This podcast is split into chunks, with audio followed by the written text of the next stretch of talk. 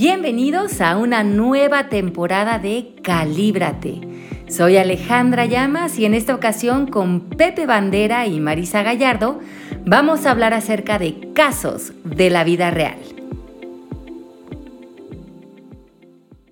Bienvenidos a Calíbrate, qué bueno que estén con nosotros una vez más. Soy Pepe Bandera. Hoy les presumo que estoy enlazándome desde Miami y sus playas, que estoy muy triste porque ya en el aeropuerto no te dicen así de bienvenido a Miami y sus playas, ¿se acuerdan?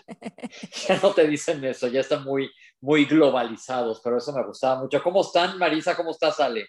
Muy bien, ¿y qué? ¿Ya no te dicen nada o qué? Pues no, yo me acuerdo perfecto que había una grabación que así decía siempre y me lo grabé para siempre y ya se desgrabó en el aeropuerto, entonces pues ni modo. Bueno, tú te lo puedes seguir diciendo. Por eso sí les, les doy la bienvenida a Miami y sus playas. Eso. Eso, pues hola Ale y Pepe y hola hasta Miami y sus playas. Oye. Feliz de estar eh, aquí conectada con ustedes, chicos. Una semana más aquí calibrándonos. Ay, sí. Como no, ya toca, ya toca calibrarnos un poco, porque aparte, si les digo, ese recuerdo que tengo de Miami y sus playas es desde que yo era chico. Ajá. Como todo el mundo traemos ese niño interior y les quiero platicar que de, de mi literatura infantil que aplica hasta la edad adulta favorita es un libro de John Barry, que, es la historia de Peter Pan y Wendy, que todo el mundo conoce, así se llama el título completo, Peter Pan y Wendy, y es de este niño que nunca creció. Y entonces él, eh, no me voy a meter a contarles todo el cuento, pero él hacia el final del cuento, él se enoja mucho cuando regresan a Londres, que ya derrotaron al capitán Garfio y van en el barco pirata con los niños perdidos, volando por el aire a dejar a, a la familia Darling a su casa, así se apellidaban la familia Darling. Un tanto cursi el apellido, pero así se apellidaban. Darling. Y entonces él se enojaba mucho porque decía, ¿por qué, ¿por qué Wendy no se queda aquí a ser nuestra mamá de la edad que es? Y todos los demás quieren regresar a crecer. Si el chiste es quedarnos siendo niños para siempre. Y entonces Ale nos trae preparada una lista para ver qué tan niños somos. Y bueno, yo les abrí muy poéticamente acordándome de este cuento que me encanta, se me hace un librazazazo, y todos tenemos ese niño interior que a lo largo de Calibra te hemos platicado muchas veces cómo lo hemos ido moldeando ese niño interior y dónde quedó, y ese ha crecido, le ha servido crecer, ser no le ha servido crecer, que ha aprendido, sigue siendo berrinchudo, ¿qué más? bueno, yo creo que es muy lindo lo que dices y ya hay una gran distinción ahí. Yo creo que lo que podemos eh, recordar o conectar con, la infancia es que mucho de lo que nos daba eh, la creatividad, la espontaneidad, la conexión con la vida, con el momento presente, era el estado de, inocencia en el que el niño crece, ¿no? Esa inocencia eh, perdona, ama, eh, reinventa.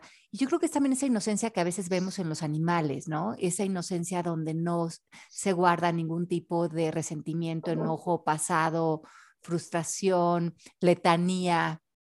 Y yo creo que volver a tocar esa inocencia de la infancia es una es un gran atributo de los sabios y de los grandes maestros, porque al poder tocar esa inocencia nosotros la podemos ver en otros y yo creo que es la gran salida del perdón. Pero por otro lado, cuando esa inocencia empieza de alguna manera a, a desaparecer ante nuestro sentido de posibilidad, comenzamos a engrandecer la percepción del ego frente a nosotros conforme vamos creciendo como niños y en la infancia. Y mucho como hablamos en programas eh, en la semana pasada, eh, en, semanas pasadas, fue de, eliminar esta idea de las heridas de la infancia. Eh, nosotros en la escuela nos relacionamos mucho más con la idea de que hay una información creada por los pilares, que son los pensamientos, las creencias, las declaraciones, las interpretaciones que hicimos en conjunto de estos eh, actos de lenguaje, el, sentido emocional, el sentido de posibilidad, que se construyen en la infancia. Y muchos de nosotros, ahorita a los 40, 50, 30 años, seguimos accediendo a esta información que se creó en, momentos de mucha inmadurez, de poca percepción, tomándonos las cosas muy personal y con poca eh, eh, madurez emocional, seguimos utilizando eso como recurso para ver el presente. Y eso es lo que me gustaría que trabajáramos y habláramos hoy.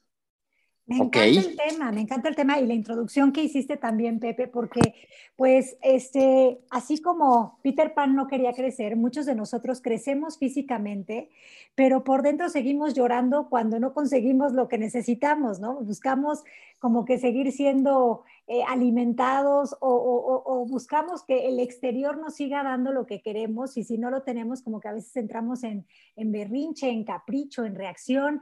Así que me parece que es muy interesante este tema de ver cómo caminamos por la vida con nuestros eh, años de 30, 40, 50, 60 o los que sean, pero por dentro traemos esa, esa inmadurez, ¿no? De, de seguir como en el berrinche de quiero esto y lo quiero ya.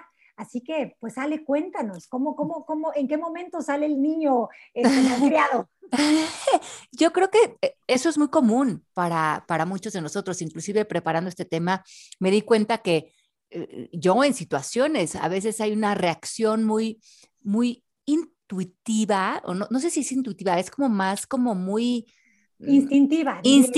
más bien sí, sería instintiva a la que recurro y cuando menos me doy cuenta, estoy relacionándome con una situación desde una posición muy infantil. Y yo creo que esto no es ni bueno ni malo, es simplemente darte cuenta que hay mucha incomodidad ahí y que es momento de replantearte y de madurar tu respuesta o tu reacción a moverte a algo de mucho más elección. Entonces, parece que hubieran a, veces en, la sala o eh, en, en el cuarto de los adultos mucha gente madura y que sí se ve mayor, pero que siguen teniendo respuestas emocionales muy aniñadas. Entonces, yo creo que aquí es interesante ver que hay respuestas emocionales como muy de los 12 años para abajo y luego a veces maduramos un poquito a ese niño y nos movemos a una adolescencia dentro de la adultez física. Y les voy a dar unas características de cómo podemos eh, ver o ser más conscientes de esto en nuestra vida y también cómo podríamos ir eliminando esto de nuestra vida para que haya mucho más congruencia en cómo nos vemos y cómo estamos siendo. Ok. Entonces, sí, porque yo me pongo a pensar, híjole, ¿cuántos, eh, si nos gusta a todos los que estamos en, o escuchándonos, de los que estamos aquí, analizarnos, darnos un brinco para adentro, pero desde nunca se me había ocurrido pensar, ¿será mi niño interior, mi adolescente o el adulto que según creo que yo soy y sigo muchas veces que el que sale es ese niño? Entonces aquí nos vamos a dar cuenta, a ver cuál es sí, qué padre. Siguen siendo emociones que en realidad están saliendo como reacciones porque están saliendo de una programación aprendida y, y sobre todo reacciones que empañan con actitudes que, empañan la posibilidad de movernos a la madurez. Entonces, muchos de nosotros lo que hemos cambiado en la edad adulta es que hacemos más sofisticado el lenguaje o justificamos nuestras reacciones o nuestros dramas se vuelven como más sofisticados, ¿no? Bajo escenarios más, pues, pues que aparentarían más drama, ¿no? Como, bueno, ¿cómo no iba a reaccionar ahí? Sí, sí, estuve en una crisis de dinero o me divorcié o se murió alguien o una enfermedad. Pero como bien decían ustedes, sigue siendo un berrinche ante la situación y no una eh, posición de mucho más madurez. Ok. Entonces, eh, creo que lo primero que hay que reconocer es que muchos de los seres humanos, que incluyéndonos a nosotros y que nos rodean, eh, son, siguen siendo niños emocionalmente, pero que estamos imitando a un adulto en nuestras maneras de vivir. Y que no hablar exactamente de que tenemos un niño interior, eh, es, eso como que no se me hace tan congruente, sino como que la información que construimos desde niños o desde adolescentes eh, aparece en el presente.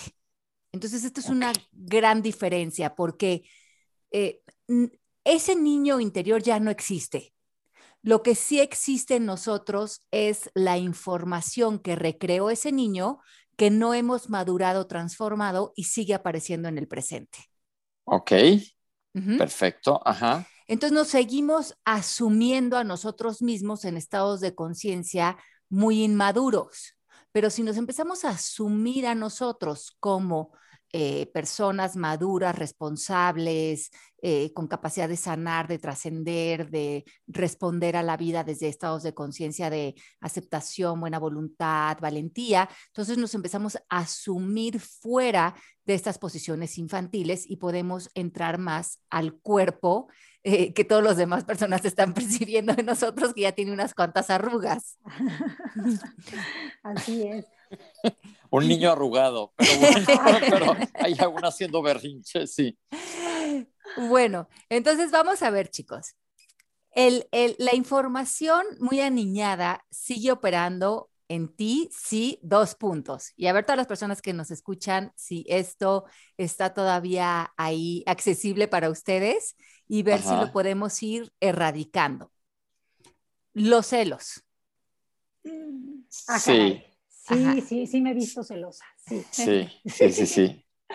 no soy tan celosa en el tema de pareja, pero sí como si mis amigas se fueron a un desayuno y yo no supe, sí, sí, sí me despierta el niño berrinchudo que por qué a mí no me dijeron.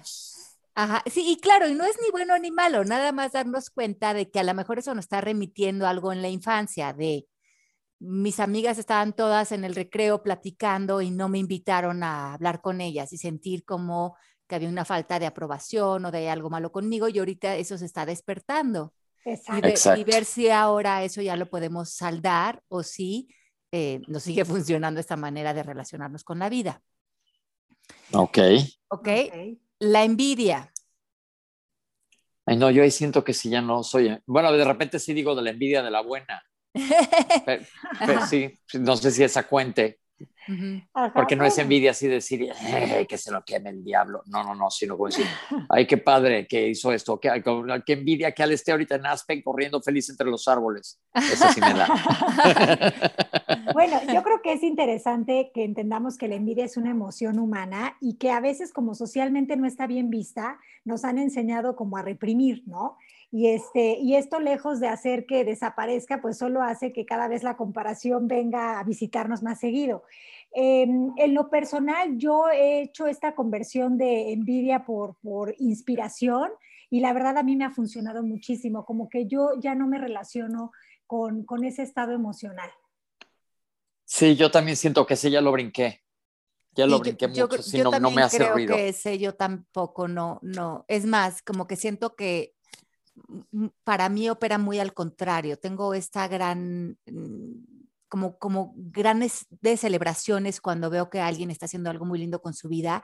Y más, como dice Marisa, me inspiras, si acaso, o me, me encanta ver a, más gente feliz en el planeta, porque creo que eso nos viene muy bien a todos.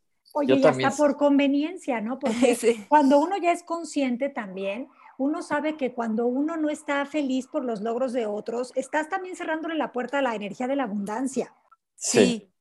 Y además te das cuenta, yo creo que cuando en la vida has tenido la fortuna de tener cosas muy lindas viniendo a, tu vida, eh, te das cuenta que eso está accesible para todo el mundo, pero que además eh, no tiene nada que ver mucho con lo de afuera, que tú tengas la capacidad de disfrutar la vida. O sea, porque creo que la envidia tendría que ver mucho más con que crees que el exterior te va a traer cierta felicidad o cierta sensación de plenitud o dicha para ti.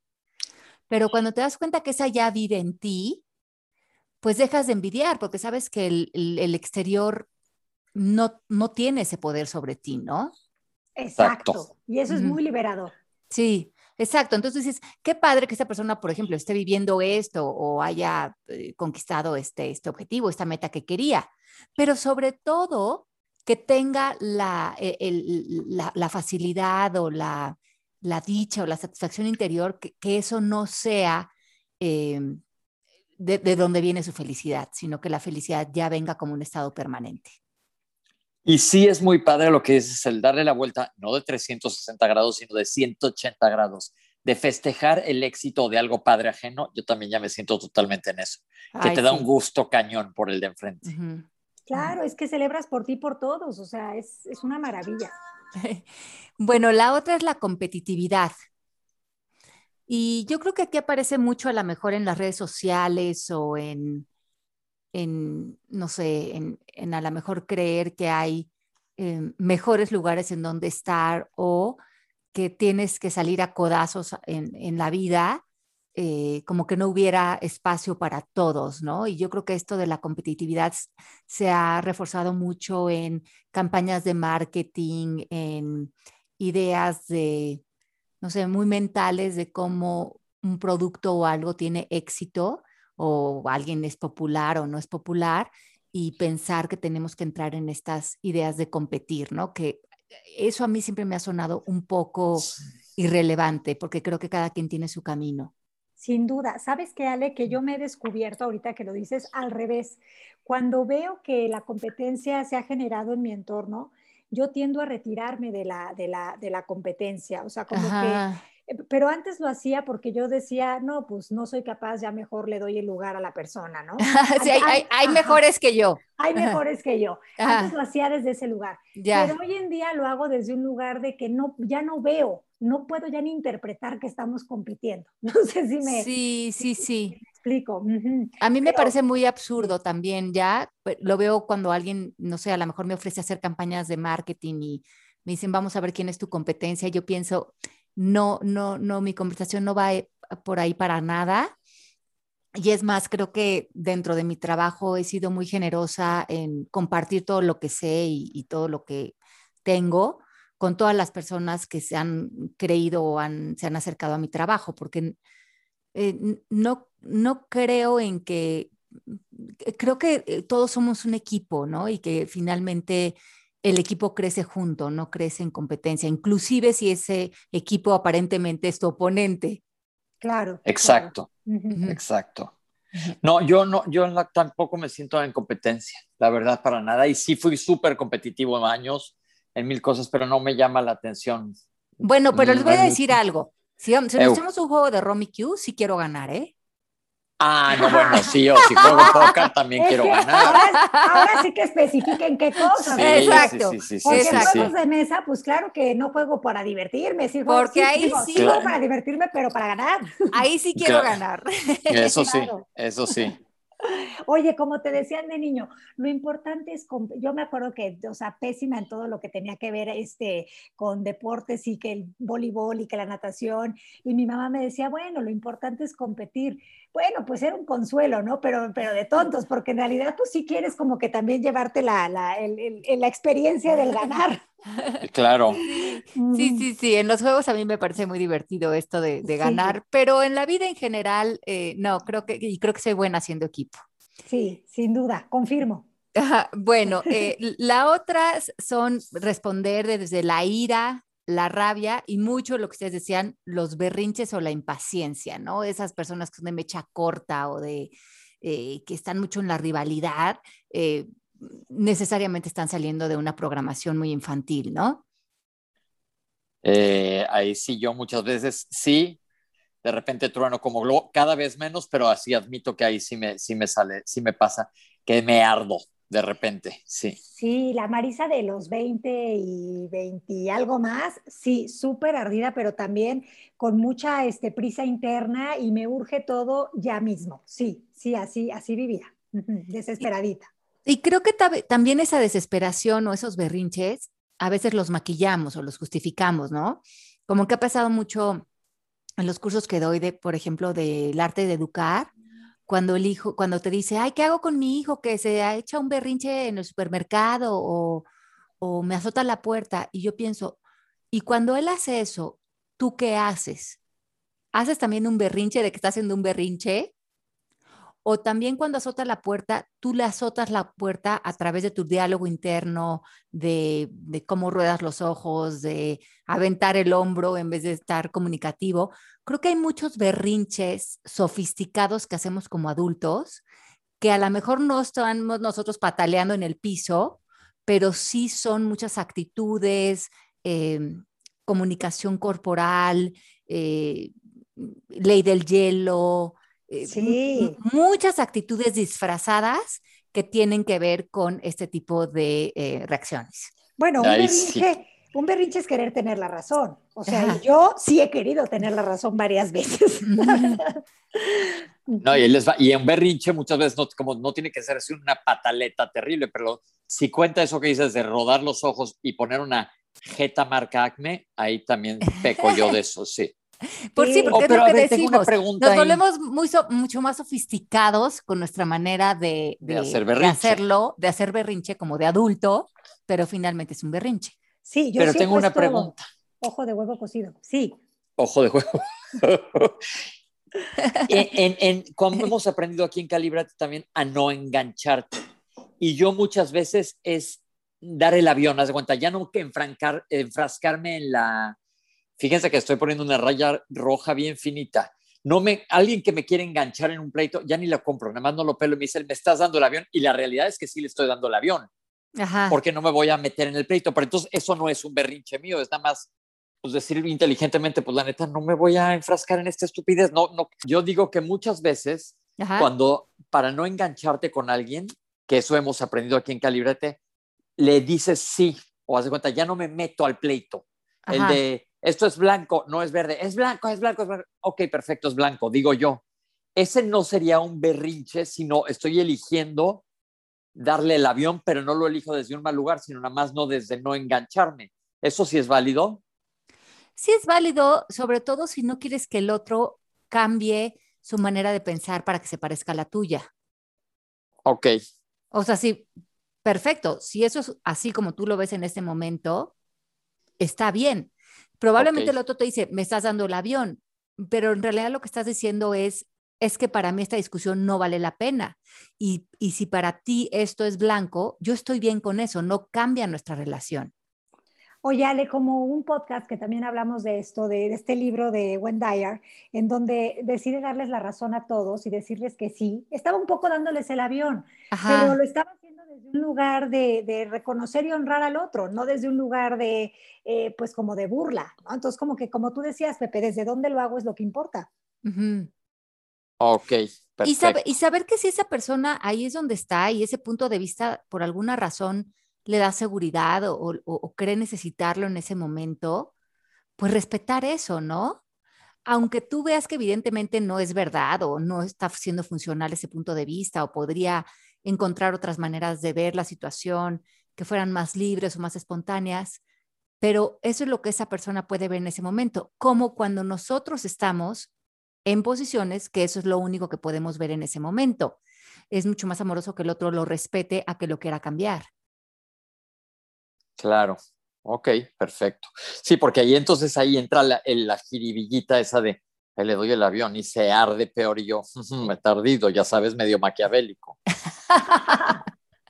Es que depende cómo sea el avionazo, ¿no? Si es de, ok, o sea, sí está bien, ok, ya tienes la razón, pues sí está como en un tono, este, como de raro, ¿no? Ajá. Pero, pero bueno, al final todo está sujeto a la interpretación del, del otro, del, del, del, este, en toda conversación hay un emisorio y hay un receptor, del receptor. Claro, y si tú le dices, si en este momento para ti eso es válido, para mí lo que es válido en ese momento es esto, y no tenemos que estar en, la, en el dice, ¿cómo, dice ese dicho en inglés? Agree to disagree, ¿no? Agree to disagree, estar de acuerdo en estar en desacuerdo. Sí, y eso no, no pauta lo profundo de nuestra relación o lo que está sucediendo entre nosotros dos, ¿no? Pues es eh, perfecto, entonces depende de dónde venga en ti y eso me encanta porque tú sabes de dónde viene la cosa. Exacto. Y si crees que si hay resistencia o hay enojo, frustración, piensa, Pepe, ¿qué piensas acerca de esto que te puede tener en resistencia? Que no te tenga realmente aceptando el punto de vista del otro. Sí, ok. Y ese pensamiento, pásalo por las cuatro preguntas. ¿Es verdad? ¿Es absolutamente cierto? ¿Quién soy cuando creo esto? ¿Quién soy ante mí? ¿Quién soy ante él? ¿Y quién sería en esta conversación o en esta discusión si yo ya no pudiera pensar que él no debería de pensar, creer o actuar de esta manera. Entonces tú serías libre, entonces, entonces ya no estarías dando el avión, realmente estarías haciéndolo desde un lugar de libertad. Dejando ser al otro. Exacto. Me encanta, perfecto. Bueno, lo que sigue es la rivalidad, la comparación o la vanidad. Chan, chan, chan, Híjole, esa la podemos desglosar en más cosas. Yo creo que la rivalidad bien entra, entra un poco dentro de lo de competencia y la neta me vale. Sí, y es como, está sujeto a interpretación también, o sea, como que eh, para que alguien sea tu rival, tú le tienes que dar ese poder y yo la verdad es que creo que no, no, no invierto energía en eso. Ajá.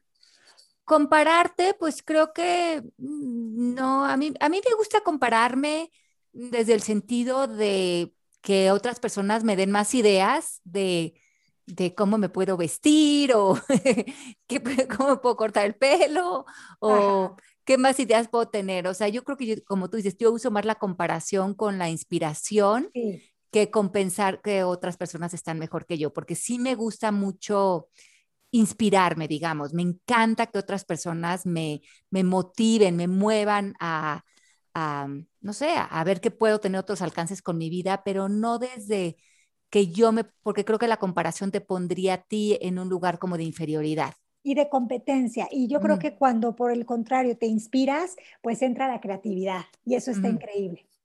Padrísimo. Y, de la vanidad. De la vanidad. Híjole, es que ¿qué es la vanidad? Ahora sí que... yo creo que, haz de cuenta, que se vale. Yo tengo una frase que, que, es muy real, que uno puede ser tan bueno como la Madre Teresa, pero no te tienes que ver como ella, qué mala onda, ya sé. Este, pero, este, pero si te gusta verte bien, no sé si eso sea, es más, es uno de los pecados capitales, ¿cómo se llama? Vain, vanidad, sí, claro. Claro. Es que no sé, me lo imagino como muy bíblico, pero también me lo imagino como la película de Seven, ¿no? O sea, no sé, me lo imagino que te la pasas viendo al, espejo o, este pitufo que traía su espejo siempre, ¿cómo se llamaba? Vanidoso. Vanidoso. Este, o la, de, la del espejito, ¿quién es la más bonita del reino? Esa malísima. Oye, y, y, yo, yo soy un poco como mis universos, o sea, porque yo sí quiero la paz del mundo, pero no verme tan mal. O sea, me pasa eso. Pero yo creo que aquí hay una gran diferencia en tener como amor y respeto por ti, ¿no? Y, y además hay una vibración en, en, en la belleza, ¿no? Eh, la, belleza estaba, lo estaba leyendo en el libro del doctor David Hawkins, tiene una vibración de 500, es bien alto. Por eso es que los seres humanos eh, somos tan atraídos a la belleza en la música, en las artes, en la ropa, en la arquitectura y también en, en el aprecio del físico, ¿no? Entra dentro porque tiene cierta armonía, tiene una vibración calibrable. Y yo creo que desde aquí, em, y no tiene que entrar en un estereotipo, ¿eh? yo creo que tiene más que ver con algo que nos, nos es placentero. Eh, y, creo que ahí es donde entra una vanidad sana, ¿no? En, en que el cuerpo eh, o el físico se vean saludables, se vean rozagantes, se vean llenos de vida, se vean cuidados, porque ahí hay amor por vivir, ¿no? Que es un poco diferente a sentir que si no nos vemos de determinada manera o no estamos en cierto estereotipo de belleza o si no estamos en ciertos estándares, no valemos como seres humanos. Y creo que ahí hay una gran diferencia. Yo creo que la distinción está en que uno viene de la reacción y el otro viene del amor. ¿no? Entonces, claro. este, creo que ahí está totalmente. Cuando tú te nutres por amor, te peinas por amor, te, o sea, es como un amor que estás este, extendiendo a todo lo que tocas y eres es diferente, pero cuando lo haces para que no te veas tan peor o porque entonces este, te falta esto y para que entonces me voy a poner esta faja para que no vean mi lonja, pero entonces voy a, o sea, como por ocultar o por pretender, pues ahí ya, ya estaría como pues siendo una invitación también a la introspección, ¿no? Sí, y, nos damos cuenta que va de la mano con lo que estamos hablando en el programa, que ya es muy infantil, que crees que, que si te ves de determinada manera estarás en aceptación por los adultos, digamos, o si no te ves o no te aprueban, puede erradicar en ti eh, el amor o, inclusive desde cuando eres niño este, ah, este sentido de, sobrevivencia, ¿no? Eh, mucho de lo que hacemos como niños es tratar de ser aceptados porque dependemos de adultos como para sobrevivir. Claro. Entonces la vanidad hay que fijarse con mucho cuidado desde dónde sale, porque aparte normalmente una persona que se ve bien y está contenta con él se ve bien y estás cuidando tu cuerpo, etcétera, te ves bien. Pero ahora, justo que estoy en Miami y sus playas, aquí he visto odas a la cirugía plástica de una manera. Ajá, dices, sí. ¿qué onda, caray? Porque entonces ya dejaste de ser nadie más que alguien de plástico totalmente. Sí, y creo que, por ejemplo, mm, yo me acuerdo que de, niña, de jovencita, eh, mi papá apreciaba mucho como, al, como que piropeaba mucho a las mujeres guapas y eh, mis papás se divorciaron cuando yo era muy chiquita, entonces él mm, salía mucho con mujeres y era como coquetón. yo sentía que mi papá me iba a apreciar si yo me veía atractiva o si yo me veía bien y buscaba mucho su aprobación desde ahí. Y yo creo que eso lo, lo llevé después a mis relaciones como adolescente y hasta como adulta, ¿no? Y yo creo que ese trabajo interior lo he tenido que hacer.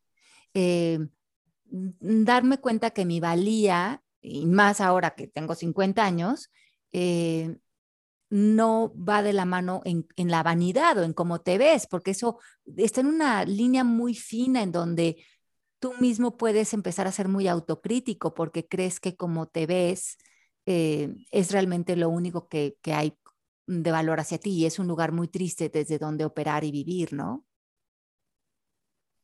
La neta sí, porque ahí sí. ese sí es el niño del que estamos hablando. Ajá, pero yo sí me, sí, me acuerdo como buscar mucho la aprobación, por ejemplo, de, de, mi papá, ¿no? Que como ese primer figura masculina de, de que me aprobara por cómo me veía y, también, por ejemplo, mi hermano, que siempre se veía, siempre fue como más delgadito y, con una cara como facciones muy bonitas. Mi papá como que rechazaba mucho el físico de mi hermano. Entonces, como muchas veces también nuestros físicos eh, empiezan a, a, los tratamos de modificar mucho por cómo sentimos que fuimos aceptados o no aceptados por esas figuras paternales, ¿no? Claro, y, bueno, también cómo está relacionado lo feo a lo malo, ¿no? O sea, porque también mucha de nuestra programación viene de que peínate porque pareces bruja, ¿no? Entonces, este, las brujas son feas, son malas, son, o sea, como que hay tanta información ahí que, que, ya no nos funciona, que a veces estamos en, en una reacción constante. Sí, pero que eso necesariamente si no lo trabajamos aparece en nuestras parejas o aparece en nuestras inseguridades o en cómo nos estamos relacionando en el presente, ¿no? Ahí está ese niño hoy teniendo inseguridades de un niño de seis años. Exactamente. Claro, Ahí entonces otra vez volvemos a de dónde viene. Bueno, otra que es muy grande de la niñez es eh, autocompadecernos. Ay, sí. este sentido como de exagerar, dramatizar, eh, reacciones teatrales, mucho egocentrismo en nuestras, en, exagerar nuestras vivencias, ¿no? Y querer la autocompasión de todas las personas alrededor de nosotros. Ok, no, ahí sí no. No, auto no, yo sí. Yo sí viví mucho tiempo en pobrecita yo, porque entonces lo que pasó y lo que viví, y era yo tan joven, y entonces porque tuvimos que vivir en mi familia esta situación. No, sí, sí, sí, traes tiempo porque sí, sí, sí viví mucho tiempo así. Ajá. Sí, creo que el autocompadecimiento es, y, y, y, pretende ser como un imán de la familia, ¿no? El, el, y, como si está recibiendo la atención muchas veces de la familia, de los hermanos, de los padres. Entonces, más se autocompadece porque sí está un poco sirviendo el propósito, que es, tengo a todo mundo manipulado, eh, teniendo lástima por mí, eh, acaparando las conversaciones y el ego pues está regocijando en este reino, ¿no? De la autocompasión. Exacto. Sí, ok. Te justificas perfectamente. Bueno, y vean, por otro lado, eh, eh, esta información muy aniñada piensa en que requiere atención constante, admiración. Ve un niño, el niño constantemente está en, mírame, mírame, ve cómo le hago, pero no te voltees, pero mira cómo corro, pero mira cómo gané. Y hay cuántos adultos eh, estamos todavía en el, mírame, mírame, ¿no? Aquí estoy, porque creemos que si no nos miran no existimos. Sí, no, yo la verdad eso no. No, o sea, al contrario, yo me escondía de, ser como vista porque cuando me veían me, decían como que, este, ¿no? Como que no me aceptaban por ser tan bailarina, tan soñadora, entonces como que más bien me escondía. Bueno, cuando estamos en esta posición de muy aniñada eh, de esta información, tratamos de salirnos con la nuestra, o sea, estamos como muy manipulando como para conseguir aparentemente lo que creemos necesitar. Culpamos constantemente, negamos nuestra responsabilidad ante los escenarios, los hechos, los conflictos, porque pues eso es una postura muy infantil, ¿no? No tomar 100% responsabilidad y enfocarnos en soluciones. Em, cuando estamos eh, reaccionando desde aquí, insistimos en el error de las otras personas y estamos constantemente buscando que las otras personas hagan cosas por nosotros, nos cuiden, nos mantengan, nos aplaudan, nos, mm, nos mimen. Eh, somos, estamos muy, como dicen en inglés, muy needy, estamos muy necesitados de manipular al otro porque creemos que todavía, todavía tenemos esas necesidades como muy infantiles.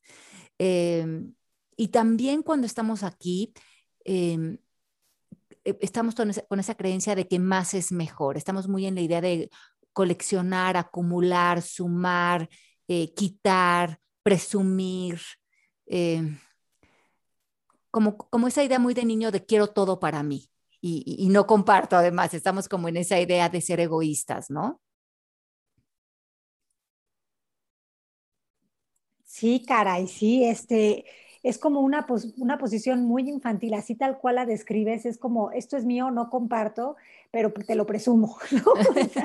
Exacto, pero quiero que lo veas. Pero quiero que lo veas y que se te antoje. Que se te antoje, exacto. Entonces, y creo que en general la posición eh, o la actitud general de alguien que todavía sigue muy estacionado en, en esta eh, información muy infantil es que son muy tercos, y, viven mucho en la posición a la aceptación, a la, mm, a la madurez, al no apego, al perdón o a la mm, resolución de conflictos, ¿no? Y muy en necesidad y en exigencia, ¿no? Porque necesitan de otros para poder cumplir este sueño de ser vistos. Entonces están en, todo el tiempo en, esa necesidad del, del, aplauso, de que los vean y, y, pues como que ahí no hay libertad. Y bueno, cuando ya nos movemos de, esta posición como de 12 años para abajo y ya en nuestros cuerpos maduros nos movemos a información más adolescente, lo que observamos es como una adulación por el cuerpo, ¿no? Como, cuando eres adolescente, pero estamos a los 50 o los 60 años todavía muy enfocados en, en los músculos y en manipular el cuerpo y en, y, en buscar aprobación a través de nuestro físico, ¿no? Estamos como muy metidos en gustar a otros, en la popularidad, en conquistar, pero esto trae pues el contraste que son las inseguridades, em, las expectativas, las respuestas como muy dramáticas cuando alguien, cuando a lo mejor terminamos una relación o algo no sale como queríamos. Eh, seguimos reaccionando como cuando teníamos 15 años y terminamos con el novio, en vez de movernos a posiciones de cerrar ciclos desde un lugar de mucho más madurez y, una respuesta emocional mucho más eh, como, mm, sí, armónica, ¿no? Y, saldando desde un lugar de bienestar. Sí, salir del berrinche, ¿no? Del, berrinche de lo quiero, lo quiero y lo quiero como yo quiero. Este, que al final del día, pues tiene que ver todo con el control. Exacto. Sí, que, está totalmente sembrado en el, miedo, ¿no? De, todavía del niño o del adolescente. Eh, cuando un ser humano todavía se relaciona mucho con estas características o con esta información como de manera constante, reconocemos que esta persona es fácil de programar, de manipular y de seducir, porque como tiene tantas necesidades, del exterior y como no tiene mucha idea clara de quién es realmente, sigue creyendo que es, existe o es a través de otros o de la aprobación o de la aceptación o de la vanidad o de cosas muy de la percepción y la apariencia, pues aquí es cuando eh, los medios de comunicación, las redes sociales, el gobierno, eh, los grupos sociales eh, pueden como permearte de manera muy sencilla porque digamos que estamos muy porosos y pueden entrar en nosotros estos sistemas de creencias de manera mucho más fácil, ¿no? Sí, porque no estás en una posición de cuestionarlos, sino simplemente de aceptarlos. Así es, así es. Entonces, todo esto también me parece muy interesante, que conforme vamos eh, desapegándonos de estas reacciones y las vamos reconociendo y las vamos madurando en nosotros y vamos viviendo el día a día mucho más apegados a la edad biológica que tenemos y emocional, entonces eh, somos personas mucho más auténticas, sólidas, menos manipulables, mucho más enfocadas en soluciones. Eh, en vez de reaccionar, respondemos desde elegir, ¿no? Quién queremos ser frente a determinada situación, qué es posible, qué va de acuerdo a nuestra edad y a nuestro sentido de posibilidad. Y em, también nos volvemos un recurso mucho más sólido para las personas que están a, nuestro alrededor y que realmente eh, requieren relacionarse con un adulto y no más niños con más niños, ¿no? Claro, ya no, no sale la, la niña a educar al niño, ¿no? Este, este, porque muchas veces eso pasa, que estamos siendo mamás o papás desde, desde esta inmadurez emocional y desde esta cuestión de, de ser niño. así es.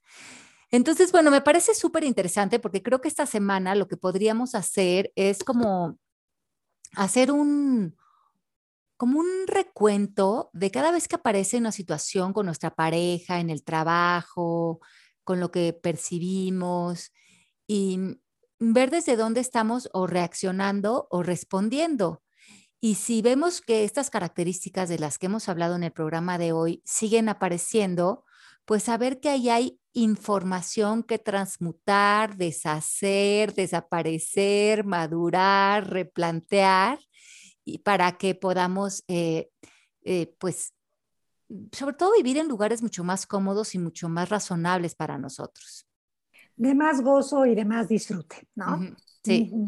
Oye, y no sé si hay tiempo para algunas preguntitas. Claro que sí. A ver, mi Fer, ¿cómo andas? Muy bien, muy bien, fascinado con este tema, maravilloso. Y aquí tenemos algunas preguntas. Vamos con la pregunta de Liz. Ella nos dice, ¿en qué momento nos desconectamos de nuestra conciencia para solo oír al ego? Bueno, yo creo que esto tiene mucho que ver con, con, con, la influencia cultural, familiar, religiosa, todo lo que, lo que nos permea a nivel lingüístico, que se vuelve una estructura interior a través de nuestros pilares, ¿no? De los pensamientos, creencias, declaraciones, eh, cuerpo emocional. Em, e, e, es a lo largo de la vida que empezamos a, pues, a acceder a esta programación, pero también acordarla, ajá, porque aunque no nos acordamos, lo acordamos. Exactamente. y empezamos a ser vividos a través de esta programación. Entonces yo creo que es desde que nacimos y empezamos a escuchar, como dice el, el, maestro Miguel Ruiz, empezamos a ser domesticados por una programación y hasta que se vuelve completamente reforzada en nosotros y nosotros mismos nos volvemos responsables muchas veces de transmitirla a nuestros hijos o a otras generaciones. Entonces es algo que lo hacemos de generación en generación. Y sobre todo yo creo que cuando nos identificamos con una lista de deberes, con una to-do list, ahí ya empezamos a, estar desconectándonos de nuestra propia voz interna, de nuestra intuición, para pasar a ser un robot, ¿no? Del debo de y del tengo que. Entonces creo que ese es, un, ese es un, como una señal muy clara. Si estamos mucho en, en el deber ser y en la obligación, pero no desde un lugar de que sea algo que elegimos voluntariamente, sino que fue elegido por nuestra programación, como tú dijiste. Y yo creo que lo que sí podemos hacer, o sea, como que no, ya no creo que sea muy interesante saber cuándo se inició esto, sino cuándo le vamos a dar fin, porque eso sí ya está en nosotros en este momento. Y para eso solo se necesita la decisión y el, y el hoy. Eh, sí, entonces creo que ya es responsabilidad de nosotros ver cuándo le ponemos fin a la programación y cómo lo hacemos con este tipo de programas, con libros, con entrar al autoconocimiento para volvernos seres auténticos, como dice el gran filósofo Heidegger. Me gusta mucho este tema porque siento que todos nos hemos ido cachando en diferentes situaciones y fíjense las enseñanzas. Ahorita de repente algo le pasó a mi audio y me di cuenta que yo hablaba y dije, me están ignorando totalmente. Te lo juro que dije, pues, evidentemente estoy siendo un niño en esa reacción porque algo estaba pasando con mi audio y no me peleaban, pero ya no quieren jugar conmigo. Exacto, me están, están ignorando totalmente mis comentarios, totalmente, de una importancia suma. Entonces, sí hay que cacharnos en esas cosas que nos pasan, pero bueno, aquí estoy, si los he estado escuchando. Fer, ¿tienes otro comentario? Sí, aquí tenemos otra pregunta de Luisa que nos dice, ¿puedes madurar y seguir siendo niño? Yo creo que aquí un poco, como hablábamos al principio del programa, ¿no? Eh, yo creo que de, esa infancia lo que es muy rescatable es la, la, inocencia y todo lo que viene con ella, ¿no? La creatividad, la espontaneidad, la conexión con el presente, la, lo cómodos que era vivir en nosotros. El jugar, ¿no? El, jugar. El, tomarte la vida como un juego también. El divertirnos, el amar, el perdonar, el tantas cosas lindas que vienen con la inocencia. Yo creo que eso es muy, muy importante que, que siga en nosotros, porque creo que como adultos a veces le damos la espalda a esta parte espiritual que es tan, tan hermosa, ¿no? En, en, todos los seres humanos. Oye, hoy leí una frase bien bonita en algún lado, creo que en un bumper, en un sticker así casi de un coche, pero decía, enséñale a tu corazón a endurecerse de una manera sana sin olvidar la inocencia de tu alma. Ah, mira, pues se parece así. Pero pues también endurecerse, no sé qué tanto. La palabra está un tanto dura, sí. me valga el pleonasmo, pero sería ser, aprende, aprende a ser un poco más selectivo, que no te afecte todo, pero no dejes de ser niño. Exacto, sí, pero desde esa espontaneidad por vivir, ¿no? Que está bonita. Tan pura. ¿Qué más, mi Fer? Bueno, pues aquí tenemos como última pregunta a Alexander que nos dice, ¿qué nos lleva a perder la seguridad de cuando somos niños? Bueno, yo creo que sí, e, e, es esta conversación egoica, ¿no? Es, eh, yo creo que todo empieza con ese yo, es, esa primera, ese primer gran, gran engaño de la, eh, de la conciencia, ¿no? De identificarte. Ajá, de identificarte, de verte separado de otros, de, de empezar a crear esta percepción de separación y sentirte atacado, juzgado. Eh, yo creo que ahí empieza ese gran engaño de perceptivo y ese es el, el, que hay que enfocarnos en deshacer. Está, es lo que hemos ido aprendiendo. Cada, cada quien tenemos nuestro libro lleno de capítulos, de párrafos diferentes, de exclamaciones, de paréntesis, y entonces el autoconocimiento, yo creo que es la, manera de descifrarnos, que se me hace padrísimo. Pues se nos acabó el tiempo. Ay, chicos. Bueno, pues yo nada más les quería como contar esta anécdota antes de que nos vayamos a una pues, a, un movimiento musical.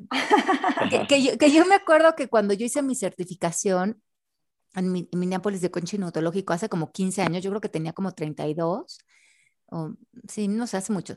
Eh, como al tercer día entré en un trance, ¿no? Que es esta percepción como muy limitada de, nosotros mismos y las circunstancias, y donde me empecé a sentir súper insegura, porque creo que también esta información de la infancia nos puede llevar a, a trances, a espacios de mucha limitación emocional. Y me acuerdo de haberme encerrado en el baño y sentir mucha inseguridad, mucho miedo, y cuando regresé a la certificación, pues todo era en inglés, sentía que yo no iba a poder, que no iba a poder con los libros.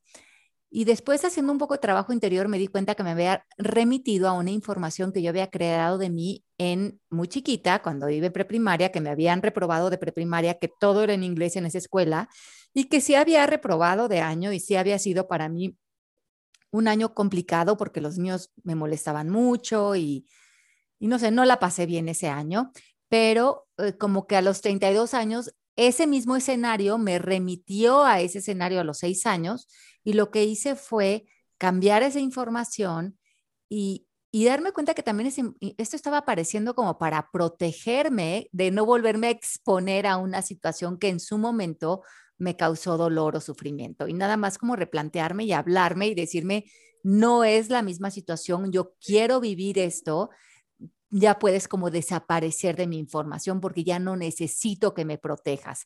Entonces también ver que, podemos, que esa información a veces está apareciendo como una protección a nosotros y, y hablar con nosotros mismos y soltarla si es que ya no hay un beneficio para nosotros ahí. Claro, es una oportunidad, ¿no? De poder cambiar la perspectiva. Pues me, encanta esa, esa, anécdota porque seguramente ahorita muchas de las personas que nos están escuchando están haciendo este viaje al pasado y están viendo cómo coinciden, ¿no? Con ciertas cosas que se les han repetido. Así es. bueno, mi Marisa Linda, pues llegó tu momento estelar. Ahora sí, a brillar a brillar, pero me van a acompañar porque estoy segura de que se la saben. Esta es de Shusha y es, es la hora, es la, hora, es la hora de jugar. Brinca, brinca, palma, palma, y gozando sin parar. Ole, ole, Oh, oh, oh, oh,